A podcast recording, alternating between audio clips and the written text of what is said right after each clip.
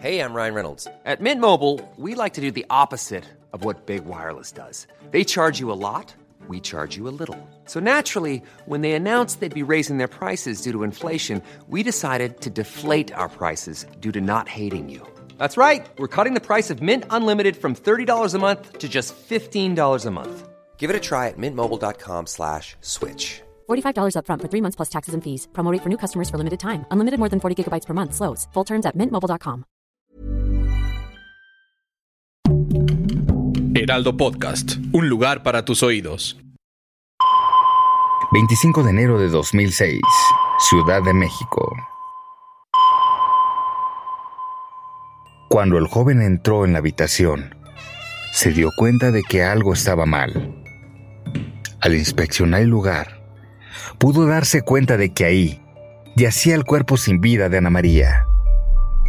La expresión de la viejita que no mucho tiempo atrás lo había aceptado como inquilino en su departamento estaba vacía y reflejaba el horror de una muerte violenta.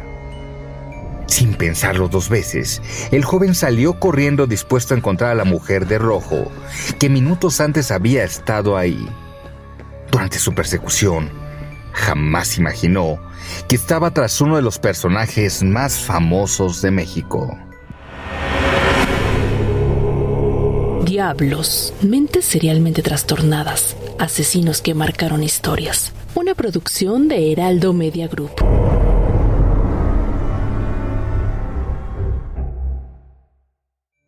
No llevar a las señoras porque mi mamá me maltrataba, me pegaba, siempre me maldecía. En el Paso Yucan Hidalgo se conocía bien la triste historia de Justa Sampeiro, la mujer cuyo alcoholismo la hacía cometer y decir las cosas más atroces por un poco de licor. Su hija, Juana, usualmente era la más afectada por todo esto. Por las calles se escuchaban los insultos que intimidaban a la callada niña, pero la situación tocó fondo cuando en una reunión a la que Justa acudió con su hija en mano, desesperada por saciar su sed, ofreció a Juana a cambio de tres cervezas a un hombre mayor. El abuso que ese día sufrió Juana fue algo que marcaría su vida para siempre, y no solo por el doloroso recuerdo, sino porque además quedaría embarazada. La maternidad y una vida de responsabilidades llegaron temprano. Después de su primer embarazo, llegó otro a su vida. Y otro. Y otro. Con cuatro hijos, buscaba cualquier opción para mantenerlos y cuidarlos. De hecho, la gente la conocía por ser una madre dedicada y entregada. Pero sus cuidados no pudieron evitar que su primogénito fuera asesinado a los 24 años de edad en una riña callejera. Entre los asientos de la lucha libre, Juana vendía palomitas, pues a pesar de la pérdida, aún le quedaba un hogar que mantener. Fue precisamente ese motivo y por su alta figura que un hombre vio potencial en ella para pertenecer a este mundo, pero esta vez arriba del ring. Lucharán dos de tres caídas sin límite de tiempo. En esas cuatro esquinas y vestida con su traje rosa plateado, Juana se sentía invencible y encontraba un espacio ideal para descargar toda la adrenalina y el enojo con el que vivía desde hace años. Rodeada de personajes como Latin Lover y La Parca, Sampeiro se sentía en casa, pero todo cambió con una fatal caída. Los doctores fueron claros. La gravedad de su accidente le impediría continuar con la aclamada vida de una luchadora. Y aunque el resentimiento, la tristeza y el enojo la inundaban, su principal preocupación era el qué haría ahora para sobrevivir. No pasó mucho tiempo para que Juana buscara otro personaje detrás del cual esconderse, pero esta vez sería uno mucho más peligroso. Uno que saldría del cuadrilátero para recorrer las calles de la Ciudad de México. Debajo de sus dos cejas arqueadas, los ojos de Juan analizaban y seleccionaban meticulosamente a sus víctimas. mujeres mayores de 60 años que vivían solas. Solo hasta encontrar a una mujer que cumpliera con esa descripción, Juana se hacía presente. Haciéndose pasar por enfermera, ofrecía sus servicios de cuidado, y si esto no era suficiente, también se ofrecía a lavar y a planchar. Gracias a eso y a una actitud servicial, era sencillo que las ancianas la dejaran pasar a sus viviendas y que después de un descuido fueran estranguladas con medias de seda o mascadas. Poco a poco, la mata viejitas fue ganando fama. Por un lado, porque las autoridades no tenían muy claro con qué o con quién estaban lidiando ya que durante un tiempo se creyó que el asesino era un hombre que vestía de mujer, pero sobre todo por su característico rastro. Mujeres de la tercera edad, golpeadas, apuñaladas o estranguladas y en algunos casos abusadas sexualmente antes de morir. Los periódicos y noticieros no paraban de hablar de los incesables hallazgos y de la figura que siempre vestía de rojo al asesinar un rasgo bastante característico, ya que por lo menos tres de las víctimas del asesino poseían una copia de una pintura del niño en chaleco rojo, del artista Pau Cézanne.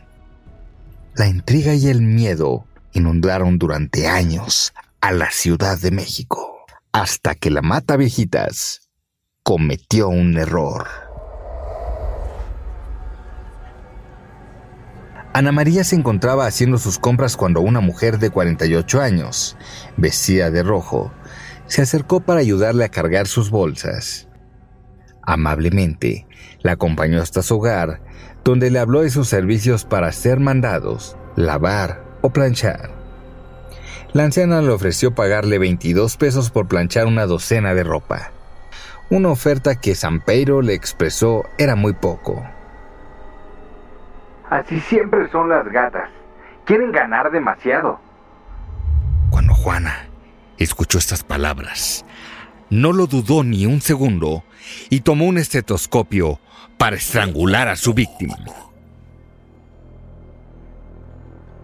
Convencida de que se había salido con la suya, la mataviejitas abandonó el lugar para huir pero mientras recorría las calles, se dio cuenta de que un joven la perseguía y pedía ayuda para que la detuvieran.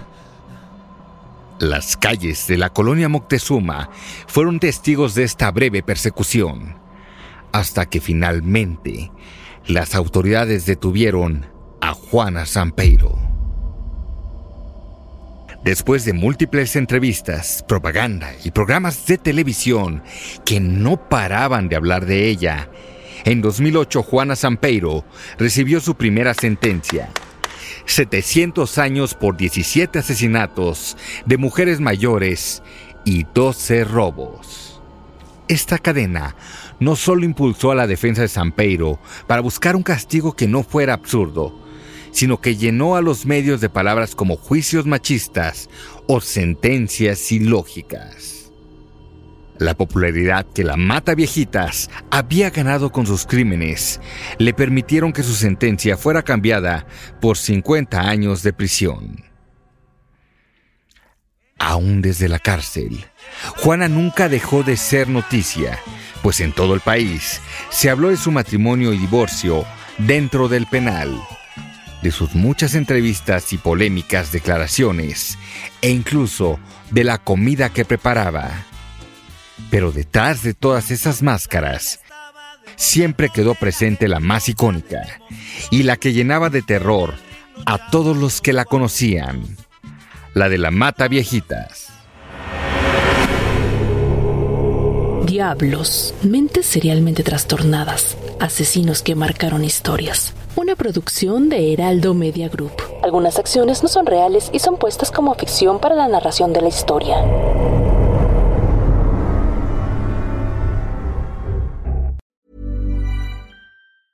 Hey, folks, I'm Mark Marin from the WTF Podcast, and this episode is brought to you by Kleenex Ultra Soft Tissues, your ally to help tackle your allergy symptoms this season. I love the change of seasons, but nobody loves pollen and all those other things floating in the air that make you sneeze during this nice weather. Kleenex Ultra Soft Tissues are hypoallergenic and allergist approved, so fight back against watery eyes and runny noses without worrying about irritating your skin. For this allergy season, grab Kleenex and face allergies head on.